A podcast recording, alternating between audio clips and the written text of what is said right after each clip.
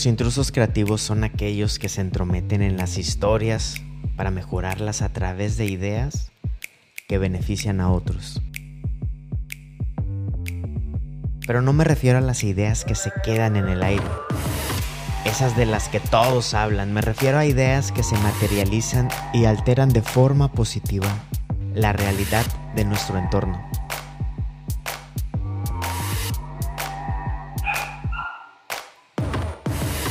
Porque muchos hablan de creatividad, pero pocos se enfocan en desarrollar una creatividad relevante, una creatividad con propósito.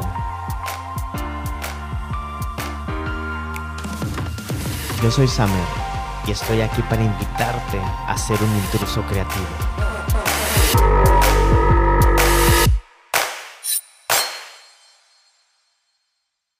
Bienvenidos a esta transmisión. Vamos a platicar sobre, dicen que el genio de genios, Leonardo da Vinci, aquí con el más grande fan que existe en este mundo y que existirá, para ver si nos vuelve Team Leonardo y dejamos de ser Team Miguel Ángel, a ver. ¿Qué onda? ¿Qué dice? No, pues definitivamente yo creo que este yo creo que jamás vamos a dejar de adorar y de alabar a, Miguel Ángel ni a ninguno de los otros genios subsecuentes, ya sea en la pintura, ya sea en cualquier otra expresión artística. Eh, Miguel Ángel, yo considero que junto a Caravaggio son los más grandes en la, en la pintura. Eh, Mozart y Beethoven y Bach lo son en la música y habrá en la arquitectura, habrá en la, escultura, habrá en el teatro, en la literatura, en cada disciplina habrá, habrá uno más grande, dos, los tres más grandes. Pero yo creo que Leonardo, Leonardo come en otra mesa. Leonardo está en otro planeta, en otro universo, en uno o dos escalones más grandes de todas las demás personas que podamos platicar. Y la excusa que nos tiene aquí platicando Carlita y amigos hoy supe es porque hoy, 15 de abril, se celebra el cumpleaños de Leonardo. Si las matemáticas no me fallan, el cumpleaños número 569, algo así, ya que nació un 15 de abril de 1452 en un pueblito eh, cercano a Florencia. ¿ok? Y más que un recorrido de, de, sus, de sus obras y de tantas cosas que que hizo, me gustaría platicarte tres conceptos que según yo lo hacen lo más, lo hacen el más relevante de todos los genios, sobre todo porque son tres cosas, tres conceptos que nos enseñan a ti, a mí y a todos a ser mejores personas, a ser mejores creativos. Y eso trasciende a cualquier cosa, cualquier obra de arte que podamos hablar, cualquier genio cuando alguien con sus ideas trasciende y nos hace que tú y que yo seamos mejores cada día. ¿Cómo ves? ¿Qué te parece?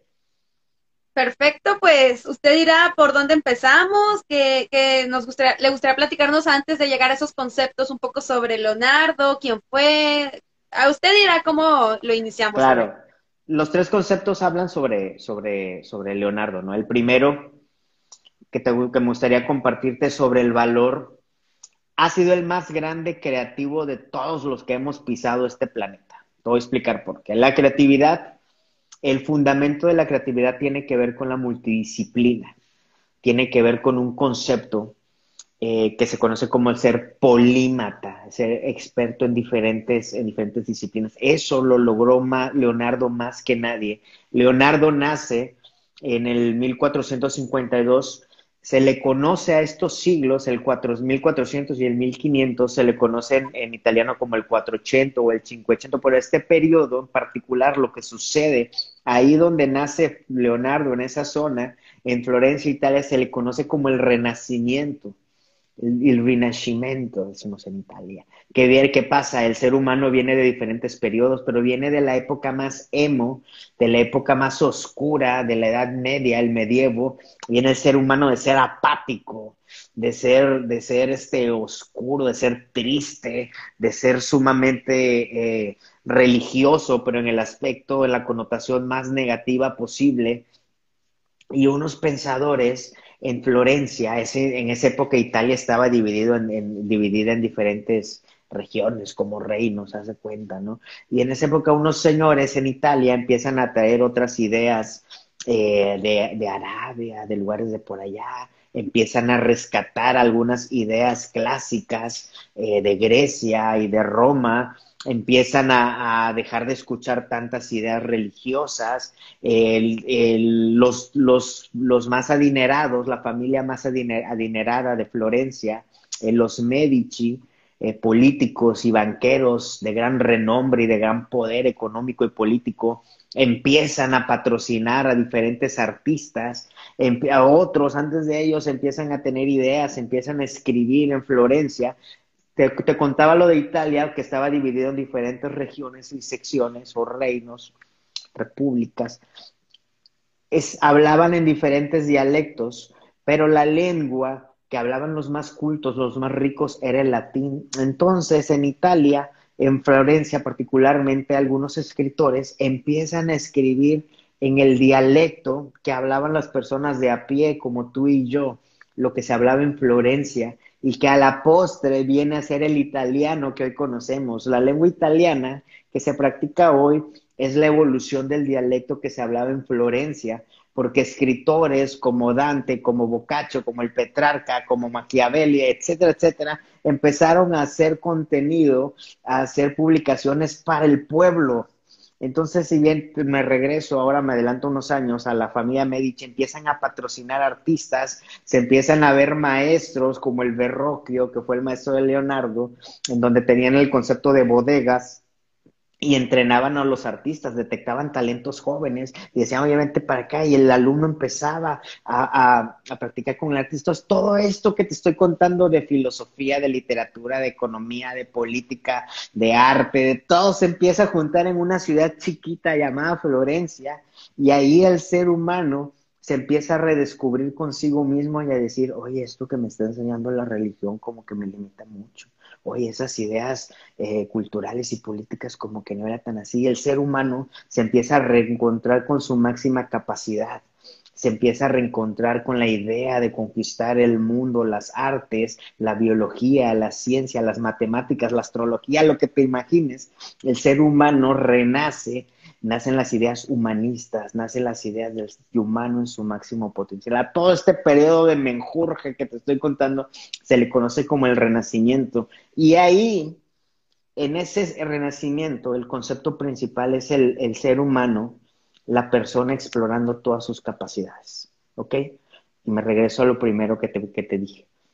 Esa, esa multidisciplina de explorar todo de que el hombre se da cuenta que no solo puedo ser político, también puedo ser cantante a la vez y chef, y puedo ser poeta, y por qué no puedo ser arquitecto, y por qué no puedo hacer ropa, y por qué no. Y ese, el más grande de todos esos genios renacentistas y de todos los que han empezado esta tierra, el que más ha logrado explorar disciplinas, áreas y las ha llevado a su máximo potencial, dejando las bases para temas de, armamento, para temas de anatomía, para temas de medicina, para temas de, exploración submarina, para temas de, diseño urbanístico, de arquitectura, lo que te imagines. El más grande de ellos se llamó Leonardo di Serpiero da Vinci. Entonces, por más que hablemos del mejor pintor, está bien. Hablemos del mejor arquitecto, está chido Hablemos del mejor músico, sobres. Del mejor escritor, está bueno. Leonardo decía, está bien, hombre, es mejor pintor que yo, está bien, no hay pedo. Pero dime uno, dime uno, solo uno ha sido ese genio tan grande que ha logrado, que nos dejó esta enseñanza, Carlita, de que no hay límites para la imaginación, no hay límites para las ideas, no hay límites para el conocimiento, el límite lo pones tú. Y ese genio y esa enseñanza, yo no imagino una más grande que esto que nos dejó Leonardo. Entonces, lo primero que te quiero decir es, es esto, de los tres puntos. Esa enseñanza de Leonardo, de esa multidisciplina, basada en la curiosidad. Él desde niño, él nace de un, de un matrimonio que no era, que no fue nunca matrimonio, ah, eh, de, de, su papá, eh, Serpiero, encuentra una campesina, la enamora, la embaraza y se desentiende. eh, Catalina, y ya luego, a los, a los pocos años, ya luego se, se, lo lleva el abuelito de Leonardo, se lo lleva a su casa, este, y ya luego Serpio ya lo lleva que vivió en Florencia, lo lleva, lo deja con él. ¿Qué te quiero decir con esto? Que Leonardo nació, nació con las condiciones en contra desde un inicio, ¿ok? De un matrimonio que no era matrimonio, fue un bastardo, cargó con ese estigma toda su vida. Mientras tú veías a los demás artistas que iban al TEC, o iban a la UDEM, o iban a Harvard, o iban al MIT, o iban a, Oxford, o iban a las universidades que tú me digas, la que se te antoje. Leonardo era como tú y como yo, era de pueblo. Leonardo era de un matrimonio no conocido, era un hijo desconocido. Leonardo se educó en la calle, se educó escapándose en el campo y se quedaba viendo el aleteo de una mariposa y se metía en las cuevas con todo y medio y ahí se imaginaba, hay un relato de él, de Leonardo, que de niño entró a una cueva pero se quedó, se quedó parado, inmóvil ante el miedo que le detonaba la oscuridad. Y en eso él se imaginó y pensó a sí mismo pensó en el miedo que estaba teniendo. A eso hoy en día la psicología le ha puesto nombre. Al pensar, al pensar de sobre tus pensamientos se, se, le conoce como metacognición. Pero en ese entonces Leonardo de niño no sabía ni cómo se llamaba eso, porque ni lo sabíamos ni tú ni yo hasta ahorita. Pero dice sobre eso, se adentra a la cueva, descubre un fósil de una ballena de no sabemos cuántos miles de años ¿Qué hace Leonardo? Empieza, primero empieza en una capa a pensar en temas de geología, luego en temas de zoología, y luego lo lleva a temas más filosóficos y a decir, pensar, oye, ¿cómo fue la extinción de esta ballena? Y si nosotros como seres humanos estamos destinados a, a extinguirnos en algún evento apocalíptico. Fíjate, ¿Cómo pasamos de temas de pensamiento psicológicos, de eh, geológicos, del análisis de la piedra, zoológicos, de pensar en el animal, hasta temas filosóficos sobre la extinción humana? Un niño en el campo, sin papá y sin mamá. Ese era Leonardo, mientras todos los demás artistas estaban estudiando latín, estaban estudiando a los griegos, estaban estudiando economía, con dinero. Leonardo en el campo, con papás que no eran de un matrimonio, nos enseñó el valor de llevar nuestras ideas, nuestro conocimiento al límite. Leonardo nos enseña el valor de la curiosidad. Exploró los animales, exploró la anatomía, fue acusado de nigromancia, que es nigromancia, se robaba los cuerpos de los hospitales y de las morgues, se iba en la noche, se robaba los, pero ¿sabes por qué? Porque no concebía él irse a dormir mientras había cosas que no sabíamos del cuerpo humano, no sabíamos qué onda con las arterias, con las venas, con los músculos, con los tendones, con los huesos, ta, ta, ta, no sabía y él no soportaba la idea del estancamiento intelectual. Entonces, ¿qué decía? La única forma en que voy a poder descubrir eso es robándome cuerpos para partirlos en pedacitos. Se le hace, el tema de nigromancia eh, tiene que ver con que con prácticas de magia o de cosas así. Entonces se le acusó de eso, ¿por qué? Pero Leonardo le valía, porque todo lo hizo en el nombre de la ciencia. Cosas que hoy los cardiólogos saben, Leonardo las descubrió estudiando el corazón humano, robándose cadáveres de la morgue. Ese era Leonardo. Estudió imaginó tanques de guerra, imaginó submarinos, imaginó helicópteros, imaginó el teléfono en uno de sus códigos da Vinci, que eran sus libretitas de anotación, habló que iba a llegar un día en que tú y yo nos íbamos a comunicar con cualquier persona en cualquier parte del mundo a través de un dispositivo. Él no sabía que iba a existir el iPhone, pero lo imaginó. Y ese era Leonardo, el chico que no tenía papá ni mamá, el chico del campo. Dime si hay alguien más grande que él Dime, dame el nombre, Carlita, dámelo porque no lo conozco. Ese es el primero. Y ahora para terminar este tema de la multidisciplina, la que está basada en la curiosidad de ese niño preguntándose por qué el aleteo de la mariposa, porque estudió a los colibríes y además aves, porque quería armar aviones, pero no le alcanzaba la tecnología. Estamos hablando de hace 500 y cacho años. Pero él sabía que se podía volar, él sabía, dice, pues si los, si las aves vuelan, tenemos que poder construir este, aparatos que vuelen y lo intentó. Él, su primer trabajo fue, eh, armaba cosas para teatro, era productor de cosas de teatro y ahí él mismo experimentó con cosas que podían, que podían volar con, cables y la cosa, pero él sabía, estudió a las aves porque quería que voláramos, estudió a los peces porque sabía que íbamos a, a poder viajar dentro, debajo del agua, estudió todas las disciplinas a partir de la curiosidad, pero el gran aprendizaje de este tema de la multidisciplina, lo dice Walter Isaacson, o el, biógrafo más importante de nuestro tiempo, que ha hecho biografías de hombres eh, nada menores como Steve Jobs o como Albert Einstein. La grande gracia de estos tres es que vivían en lo que Steve Jobs llamaba una intersección, la intersección de dos mundos. Por un lado, el tema de la ciencia, de los números, del cálculo objetivo, pero por el otro lado, tenían desarrollado o especial interés en el tema del arte, de las humanidades, el tema más romántico. Estos hombres, nada pequeños, vivían en medio de esos dos mundos. ¿Qué te quiere decir eso?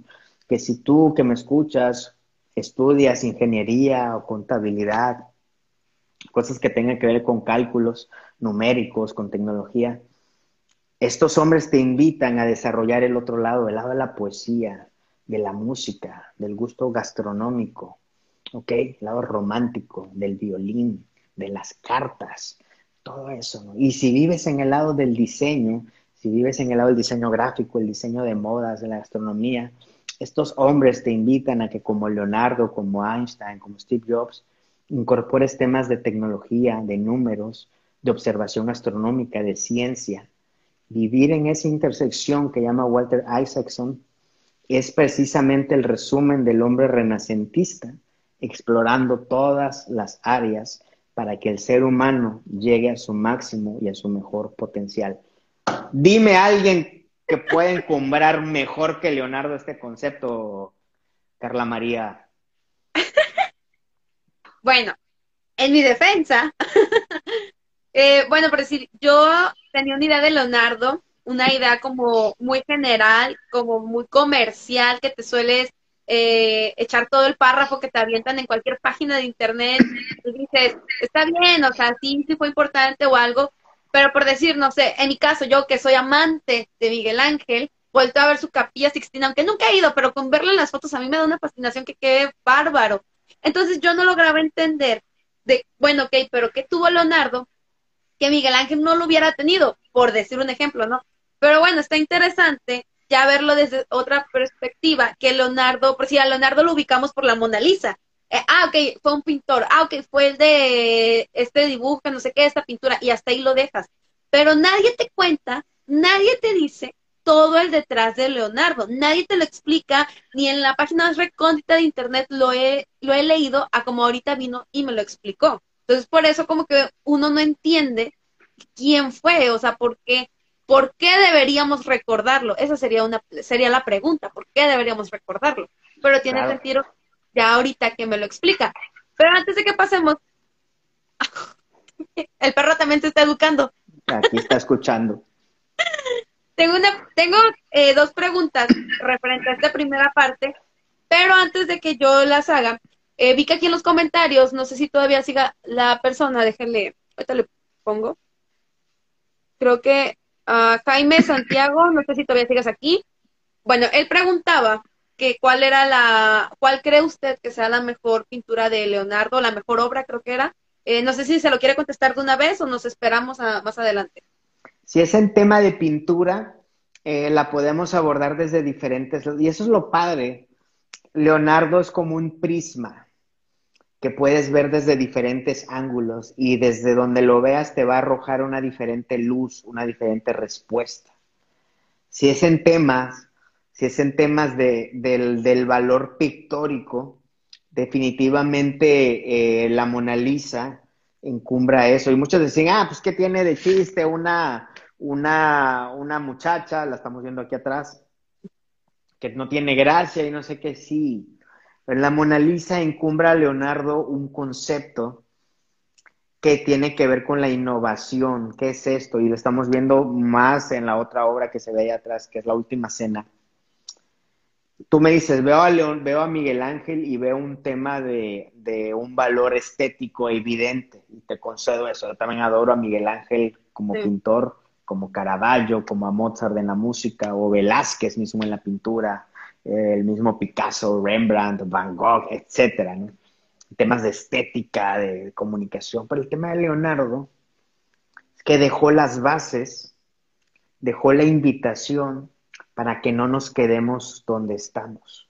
En la Mona Lisa él experimenta y lo encumbra como ninguna otra de sus obras el, la técnica del el esfumato o el difuminado de las líneas, una técnica en la que normal, tú ves las obras de Miguel Ángel, por ejemplo, y ves cómo las líneas están determinadas o delineadas. Ves la Mona Lisa y ves que en, las, en los detalles, en, los, en las fronteras de cada imagen, no, no se ve el principio y el fin ni de una ni de la otra.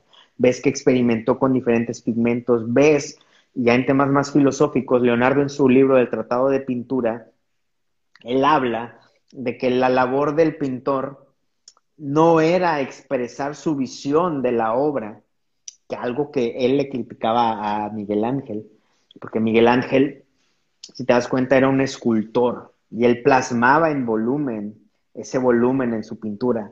Leonardo decía, eso no, no debería ser así porque nuestra labor como pintores es rescatar, es rescatar la identidad, las cualidades, el alma en este caso de la Gioconda y plasmarla en la pintura, como si fuera una fotografía de tu alma.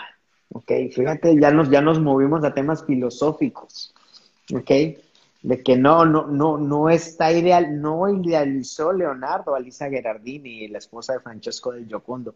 Leonardo lo pudo haber hecho, lo pudo, la pudo haber pintado bailando, eh, volando, la pudo haber pintado de una forma mitológica, como la Venus de, de, del nacimiento de Venus de Botticelli, la pudo haber, lo que tú quieras. Pero Leonardo decía, la labor es nuestro estudio de la naturaleza y su fiel representación por eso él estudiaba botánica, por eso estudiaba arquitectura, perdón, geología, este, anatomía y todo esto, ¿ok? Entonces la Mona Lisa es una, y la, sobre todo la última cena, estas dos que vemos atrás son definitivamente, hablando de pintura, sus dos obras eh, icónicas.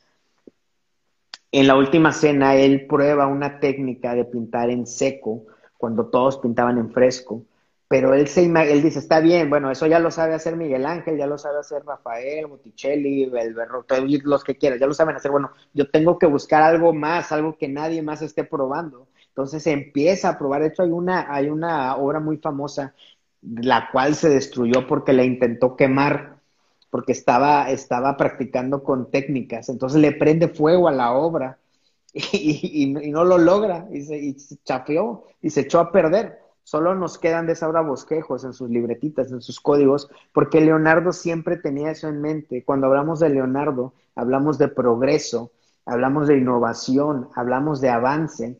Nos invita, como invitó a todos los artistas de su tiempo, a lo mismo, a experimentar, a no estar pintando lo que todos los demás, sino vamos por más, vamos por más.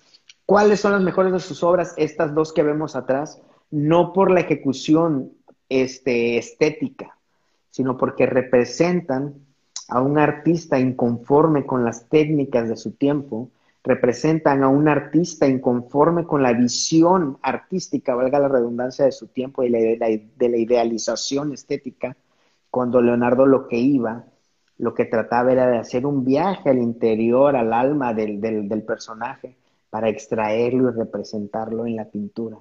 Y cuando la pintura te lleva a esas áreas, a esos campos, filosóficos, ahí es, Carlita, ahí se acabó cualquier conversación que como seres humanos podamos tener.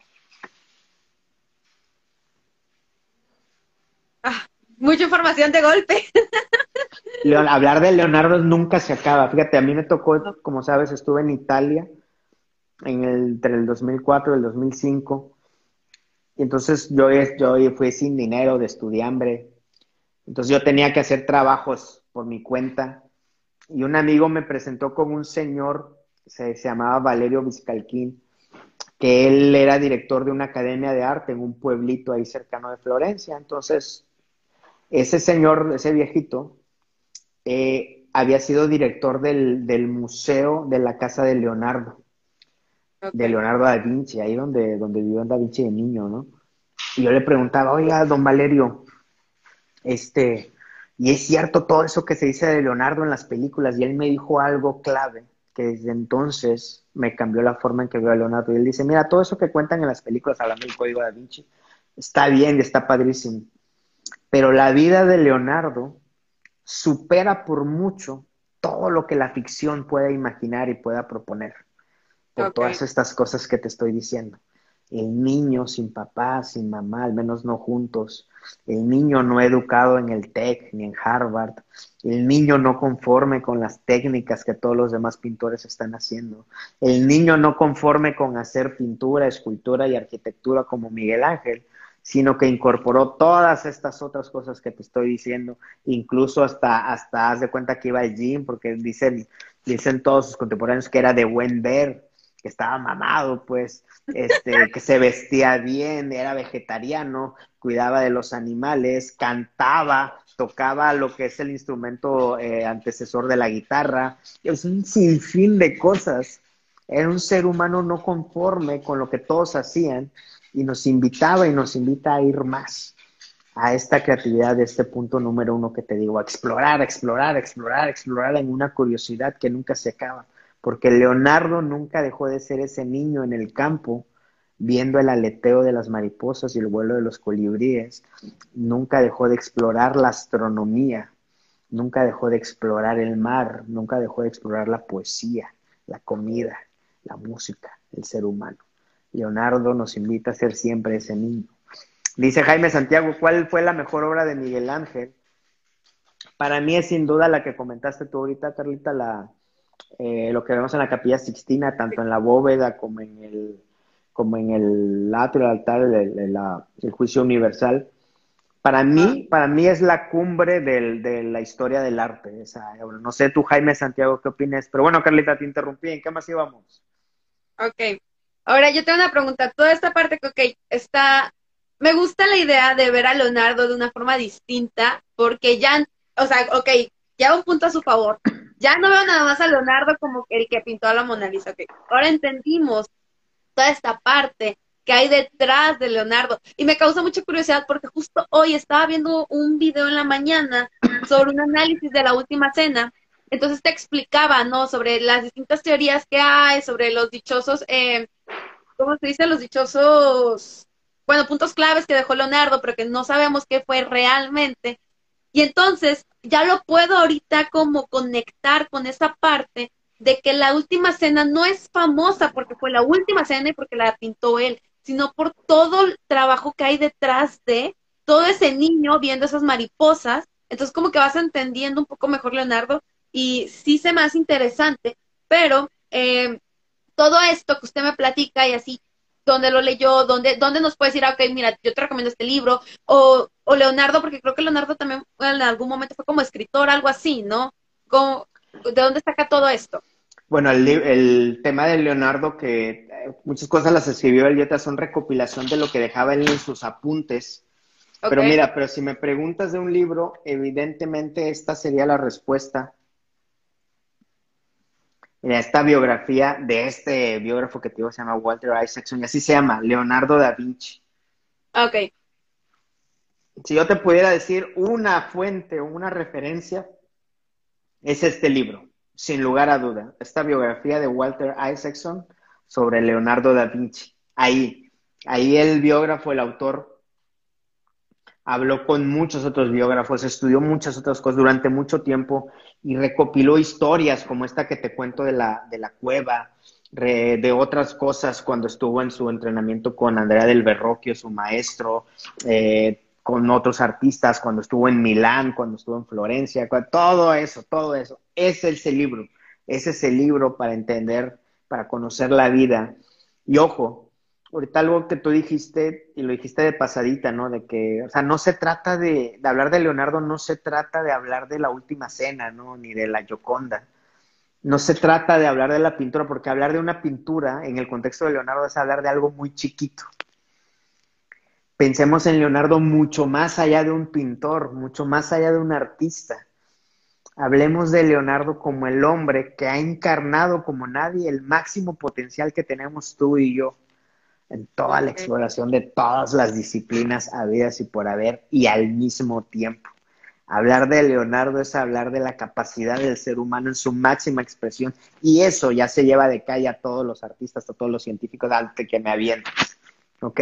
Estamos hablando del, a mi entender, el máximo ser humano, el ser humano logrando el máximo potencial que como especie tenemos. Me, me, parece interesante y me gusta verlo de esta forma, como que Leonardo ya no solo se quedó ahí.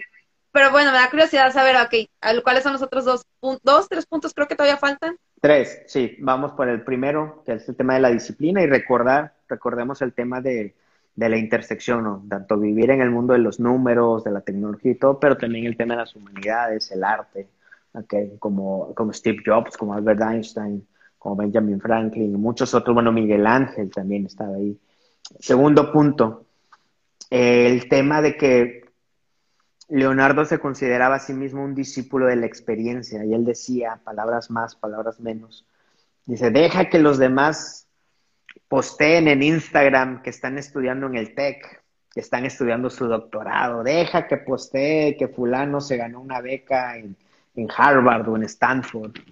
Deja que posteen que tal chavo se ganó un premio nacional de innovación. Y él decía, déjalos, déjalos, ¿no? Nacieron en San Pedro, nacieron en la Ciudad de México, nacieron en el Silicon Valley, tienen muchos dólares, está bien, está bien.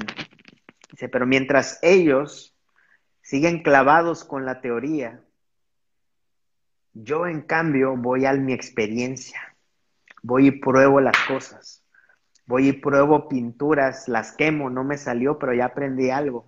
Voy y pruebo con los fumatos, voy y pruebo con, técnicas en, en, seco, voy y disecciono animales, disecciono cadáveres, voy y me adentro en el mar, voy y observo, bla, bla, bla, la experiencia, prueba prueba, mientras todos se quedan allá vanagloriándose, posteando en Instagram de todo lo que están estudiando. Dice, ay, criaturas, yo ya fui y vine 15 veces haciendo experimentos, probando. Leonardo nos enseña con eso que tú y yo, que no fuimos a Harvard, que no fuimos al TEC, que no estamos en Inglaterra estudiando, tenemos a nuestras manos la máxima escuela que es la experimentación.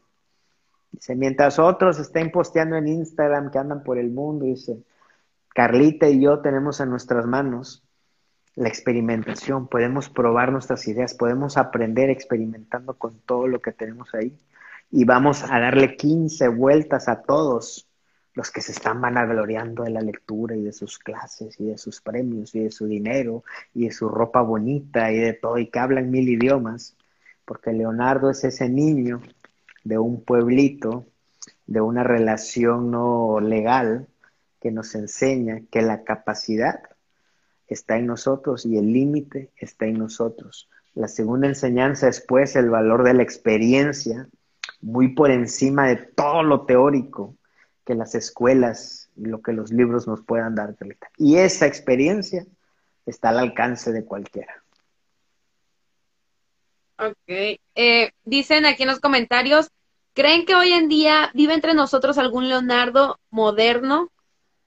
¿Usted qué el Más el más cercano a él es definitivamente Elon Musk por el tercer punto, que, ah, que, es el que yo te contaría. Y qué bueno que preguntas eso, Ed Alks.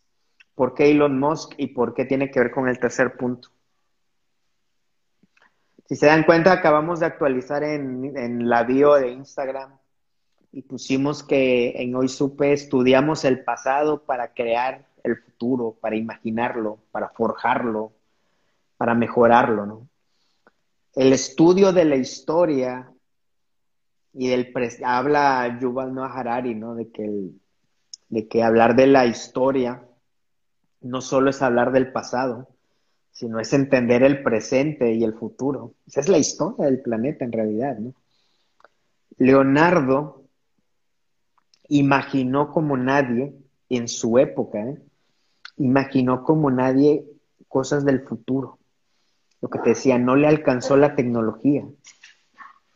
diseñó prototipos de armamento de guerra, de submarinos, de trajes de buzo, de helicópteros, de aviones, evidentemente, de, telecomunicaciones, de lo que te imagines, de hay artefactos que están en sus libretas a los que ni siquiera les hemos entendido.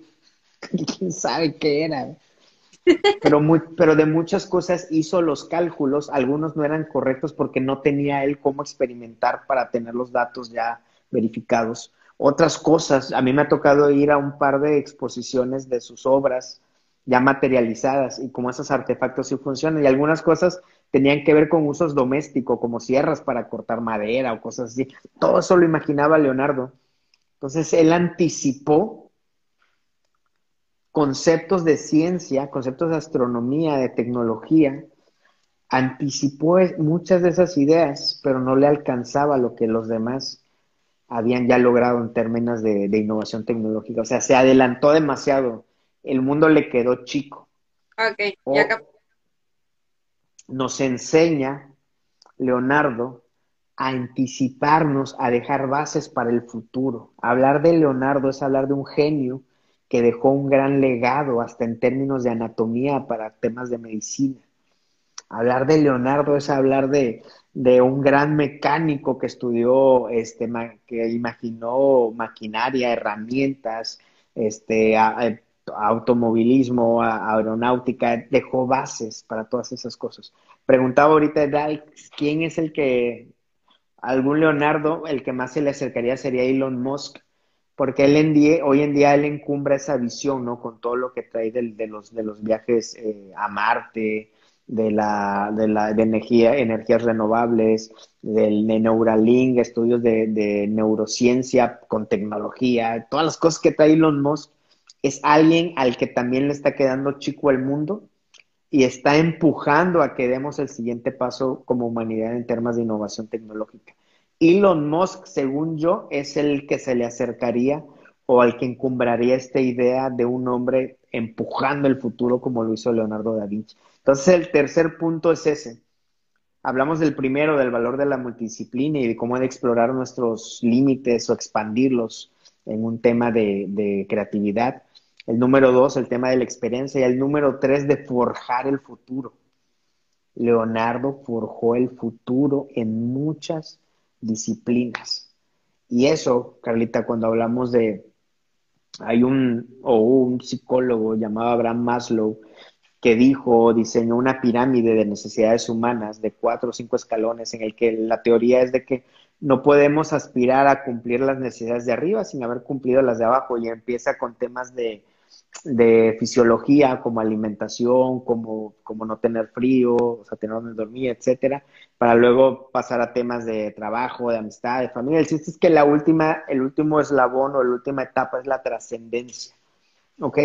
Leonardo llegó a esa etapa de trascender y dejar legado en el futuro y es, según Abraham Maslow, a lo que deberíamos aspirar todos los seres humanos una vez que hayamos cumplido ya la base de la supervivencia, de tener alimento, tener nuestros sueldos, bla, bla, bla, mejorar nuestra calidad de vida para entonces llegar a la trascendencia. Leonardo encumbra esta idea que un psicólogo 500 años después vino a articular. Leonardo ya pensaba en la trascendencia, en dejar el legado para futuras y muy futuras generaciones. Ok. Eh, dicen en los comentarios, dice Ray Martínez. la neta lo admiro, empecé un proyecto en la página Estuche de Saludos, Ray, abrazo y mucho éxito. Hay que echarle todas las ganas como Leonardo nos enseñó, compadre. Y dice Mimi Pedraza, ¿cómo podríamos fomentar en los niños la habilidad para que exploren su creatividad? Eso antes de que lo conteste, yo me acuerdo que hace unos años, creo que cuando iba a escoger universidad o andaba en las vueltas de la universidad, no sé si se acuerda, que, que andábamos por el TEC y no se me olvida esa plática que, que hablábamos ¿no? del hecho de las escuelas, cómo eh, de alguna u otra forma pueden apagar nuestras, nuestra creatividad, por así decirlo. Y se me hace algo, y ahorita que me platica de Leonardo y toda esta parte que nos explica, entonces sería, ok, si tenemos la base de todo lo que decía Leonardo, y lo tenemos como un genio y tiene validez lo que nos está explicando, entonces, ¿por qué en las escuelas no nos enseñan esto? Porque a mí en la secundaria no me platicaron de a grande lo que fue Leonardo, o por qué no implementan eso. Entonces, la pregunta sería, entonces, si Leonardo es tan importante, ¿por qué no, por qué no le tomamos la importancia que realmente es? Creo que va de la mano. Ojo, porque las escuelas tienen su valor. A mí en la escuela me enseñaron a sumar y a restar. Me enseñaron ortografía, me enseñaron de historia, me enseñaron de geografía. Ahora, esto del estudio de Leonardo, esta es una labor mía, esta es una labor tuya. O sea, no, no le asignes esa responsabilidad a que la escuela te enseñe todo. Acuérdate lo de Leonardo. Lo que él pensaba de los que se captaban de estudiar en el TEC.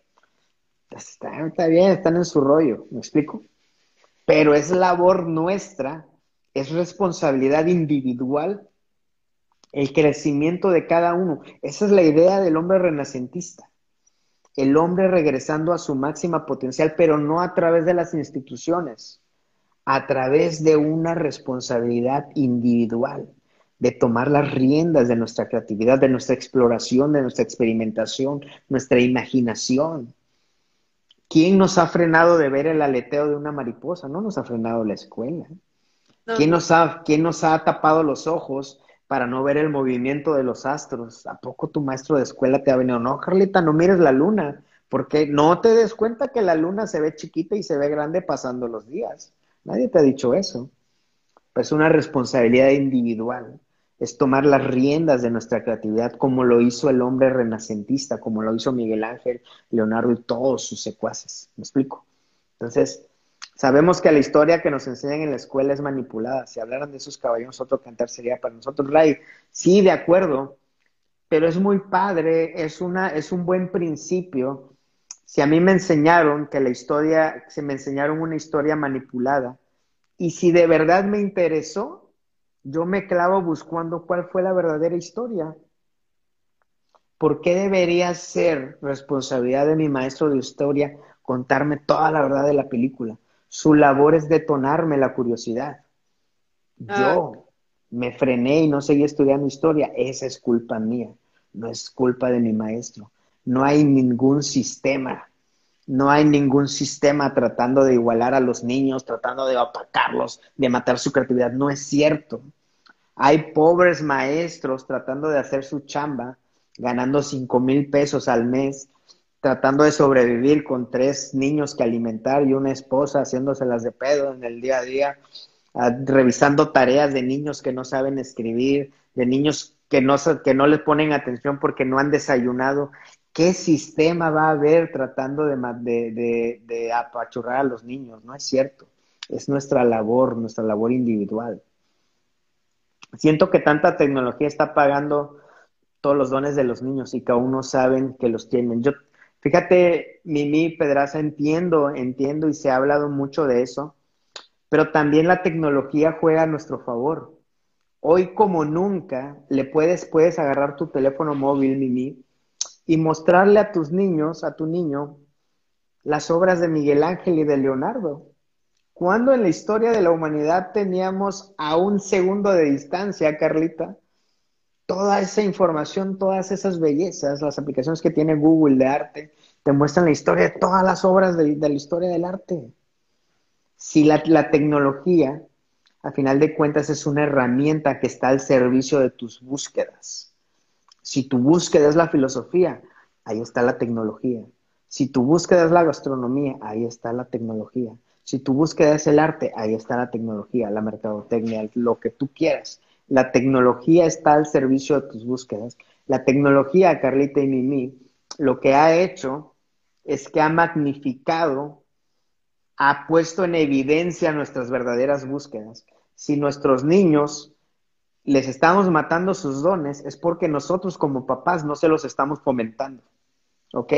Eso es lo que ha venido a hacer la tecnología, pero como es más fácil echarle la culpa a la tecnología, no, es que los teléfonos celulares, a ver, a ver, a ver, a ver. Si tú llevaras a tu niño a clases de arte, a clases de pintura, ¿qué culpa tiene el teléfono que no lo lleves? Dice Ray Mines, todo depende del cristal con el que lo mire. Es tarea de nosotros hacer niños de cristal o chingones. Es siempre ha sido responsabilidad de nosotros Lo que pasa es que ahora es más fácil prestarle el teléfono a la niña para que vea Peppa Pig hay que llevármela a jugar fútbol, ¿no? Pues que es más fácil.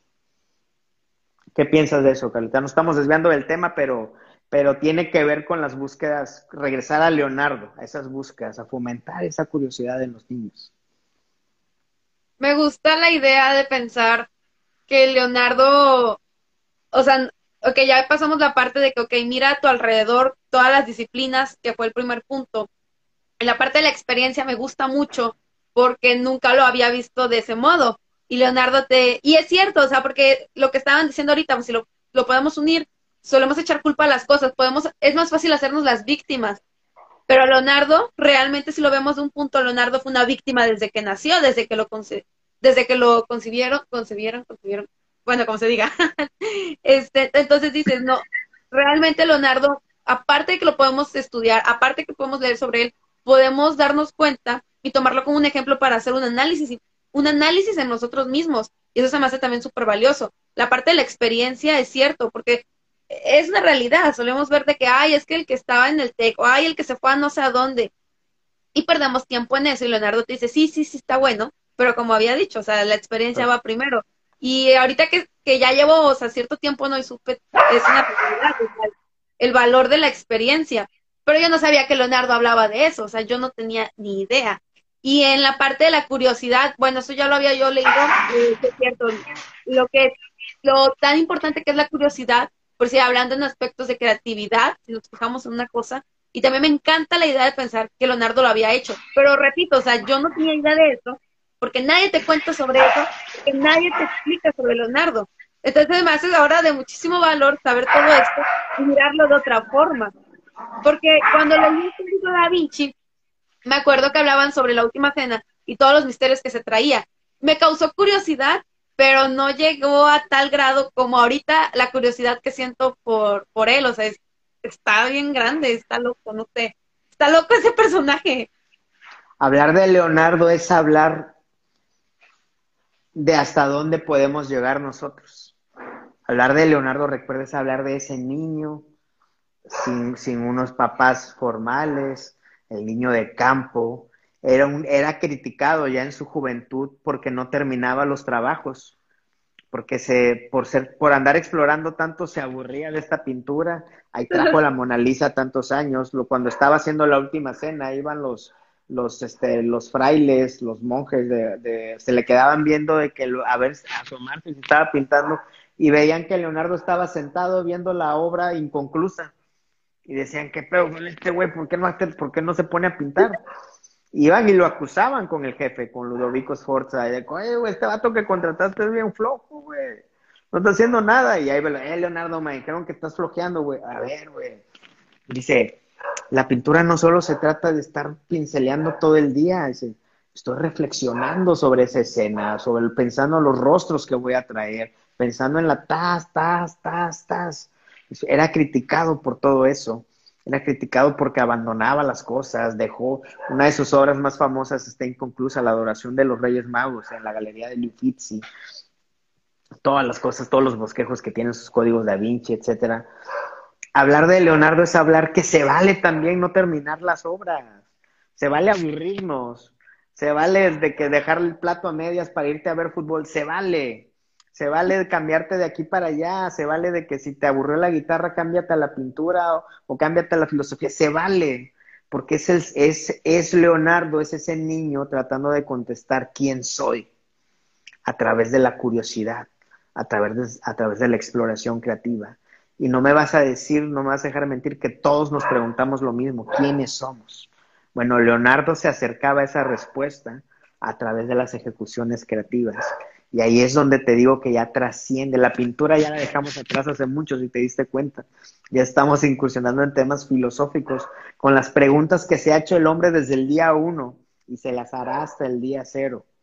¿Quiénes somos? Bueno, Leonardo se preguntaba eso a través de sus búsquedas, a través de su exploración, pero avanzando, adelantando, ejecutando. Mientras todos seguían en Instagram agradecidos por estar en el TEC, Leonardo avanzaba y avanzaba y avanzaba y nos invita a que tú y yo avancemos y tratemos de tal vez no contestar esa, esa, no encontrar la respuesta, pero seguirnos haciendo esa pregunta toda la vida mientras crecemos y mientras exploramos todas las disciplinas posibles. Dice Ray Maines, para presidente, vámonos de una vez. ¿Cómo ves de todo esto que te he platicado? Eh, se ha hecho muy interesante. Me gusta, me, me gusta ahora poder ver las obras de, de Da Vinci y ya verlas con otros ojos. Como decía un inicio, no es ver la última cena porque es la última cena o la, la Mona Lisa porque es la Mona Lisa, no, o sea, es verlas, pero ver el trabajo que hay detrás de. Y creo que eso no lo, no lo solemos hacer porque nada más nos vamos por la parte estética. pero tengo una pregunta. Ok. Ah, ah, ahorita que me lances tu pregunta. Ver la obra de Leonardo, como dices tú, ver lo que hay detrás. Pero recuerda, cada que veas la Mona Lisa, recuerda lo que hay para ti. Recuerda que hay un niño diciendo, Carlita, aunque vengas del campo, avanza. Aunque no estés en Harvard, avanza. No te quedes nada más con tu carrera. Explora la cocina, explora la poesía, explora el canto, el violín, los mares, viaja, no olvides mirar al cielo y preguntarte qué onda con Saturno, Júpiter, Marte, la Luna, la Vía Láctea. Es Leonardo diciéndote que los límites los has creído tú. Es un niño diciéndote no necesitas nacer en, algodones para, para llegar a tu máximo potencial. Es Leonardo diciéndote no necesitas ser Miguel Ángel y hacer la capilla sixtina para construir el futuro, para dejar legado. Esa es la gran genialidad de Leonardo Di Serpiero da Vinci, lo que nos dejó a nosotros, la gente de a pie. Y cuando, bueno, era la pregunta, pero qué bueno que tocó el tema. Cuando le tocó estar en Florencia, cuando le tocó ir a Francia, al museo, a los museos y ver las obras de Da Vinci, sintió eso o eso es algo que ya lo vino a desarrollar después de leer toda esta parte? Porque creo que su pasión de por Da Vinci fue en esa época, ¿no? En la que estaba ya y sale el libro del Código Da Vinci, algo así, ¿no? Sí, me tocó en estar en el 2004-2005, estudiaba yo italiano y estudiaba la historia, el curso de historia y apreciación del arte. Veíamos más que nada renacimiento. Entonces, a través, a través de estas pláticas que te, que te cuento con este señor, la lectura del Código da Vinci, lo que me enseñaron mis maestras en Italia, eh, lo que aprendí en los museos y todo, es algo que he ido desarrollando. Fíjate, yo creo que estudiar a Leonardo es una búsqueda que no termina, porque él mismo no terminó su búsqueda, ¿no? Él mismo, él mismo no, no, no escribió, ¿saben qué? Ya acabé mi tarea, ya respondí todo. No sucedió. O sea, él mismo termina trabajando en su vejez, termina estando al servicio de, un rey en Francia. ¿Qué te quiero decir con esto? Que, cada vez conozco más, pero cada vez me maravillo más. Cada vez sé de lo poco que sé, ¿no? Y es un tema, es una de las bases del conocimiento que, que cada vez te vas dando cuenta lo poco que sabes. Y es un viaje que no debe terminar. Pero lo esencial porque hay gente que puede hacer análisis biográficos mucho más elaborados de lo poco que yo te pueda decir, o análisis pictóricos, ¿no? De sus obras. Pero el chiste de Leonardo, como en todos los que hemos estudiado, ¿no? Aquí en Hoy Supe que hemos estudiado a Mozart, hemos estudiado la Segunda Guerra Mundial, hemos estudiado a, a diferentes autores. El chiste es la gran pregunta, ¿no? ¿Qué hay ahí para mí? ¿Qué me enseña esta historia, este artista, este autor? Mucho más importante que el análisis biográfico, literario y bla, bla, bla, que ahí nunca va a acabar nadie y hay 10 millones de expertos, ¿no? El chiste, lo que yo te invito e invito a todos los que nos escuchan, es que cada que nos acerquemos a un autor nos preguntemos, ¿qué hay ahí para mí?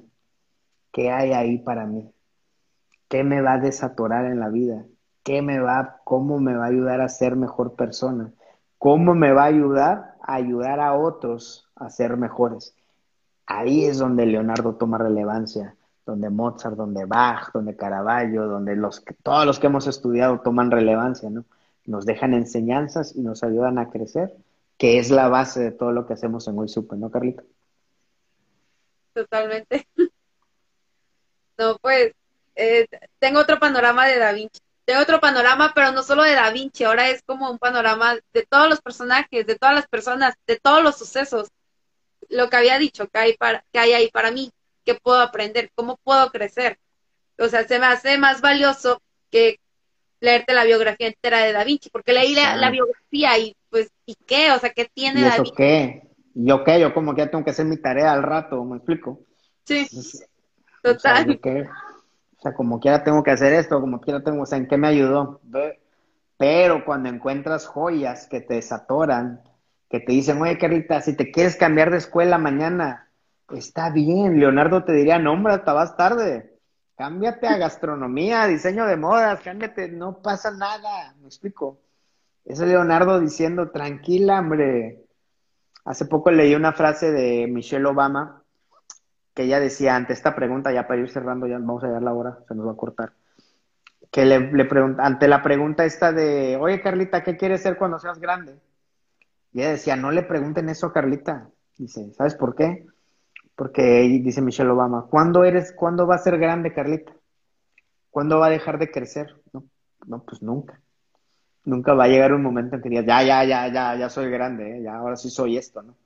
Entonces, Leonardo, otra vez Leonardo era la respuesta a eso, ¿no? Aún de viejito seguía explorando, seguían haciéndose esa pregunta, ¿no? ¿Qué soy? ¿Qué soy? ¿Quién sabe? Sigamos explorando. Y esa es la vida creativa, ¿no? Explorar, explorar, preguntar, cambiar, paz, paz, paz, paz. ¿Cómo ves?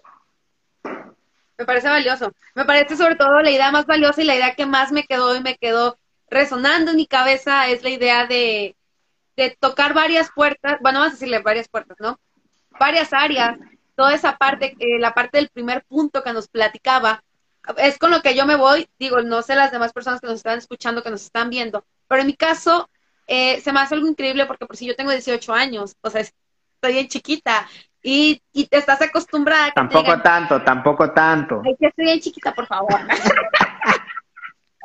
y luego la mayoría te dice, no, es que ya de lo que estudies, pues eso te vas a dedicar toda la vida. Y fíjate, para toda la vida. O sea, esa, esa, frase, cuando me, o sea, yo sé que la gente me lo dice con cariño, pero yo nada más me río en mis interiores porque es de, no tiene caso lo que me estás diciendo. Estoy estudiando porque sé que tengo que hacerlo, pero dices, no, o sea, hay más cosas, ¿no? Pero te dicen, no, es que si estás en esto, enfócate en eso y ya vete por esa línea para hacerte experto.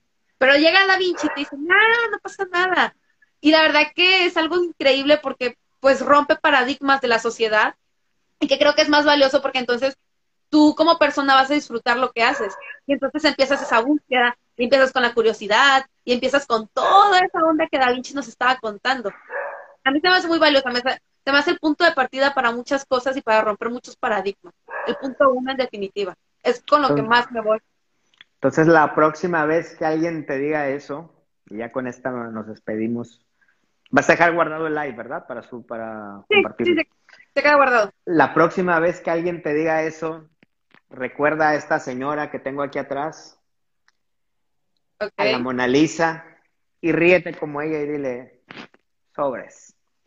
Y recuerdas las enseñanzas de Leonardo, ¿sale? Totalmente. Bueno, ya me pasé al Team Leonardo o algo por el estilo, vamos allá. Que puede ser team de los dos, acuérdate. Miguel Ángel es el máximo acá en la pintura y está acá en la pintura, pero Leonardo es aparte. Leonardo se cuece aparte de todos, de todos, de todos. Leonardo está en todos lados.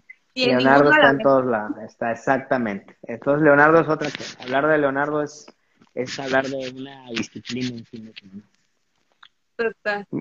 Mira, fíjate lo que dice aquí mi compadre, el fotógrafo Pollo. Estudié astronomía, cocina, pero me dedico a la, a la foto. De todas aprendí. Uno nunca sabe cómo la vida te llevará en su camino. Y está bien, compadre.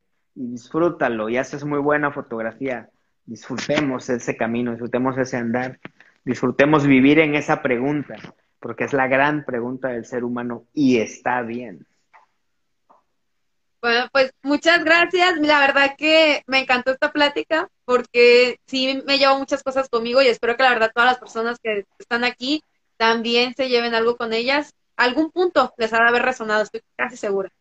Claro que sí, y no olviden estudiar, estudiar la vida de Leonardo da Vinci. Saludos a todos, gracias Carlita. Gracias, nos vemos. Bye bye.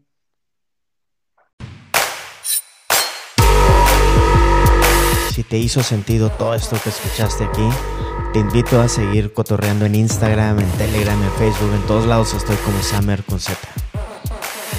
Mucho gusto, intruso creativo.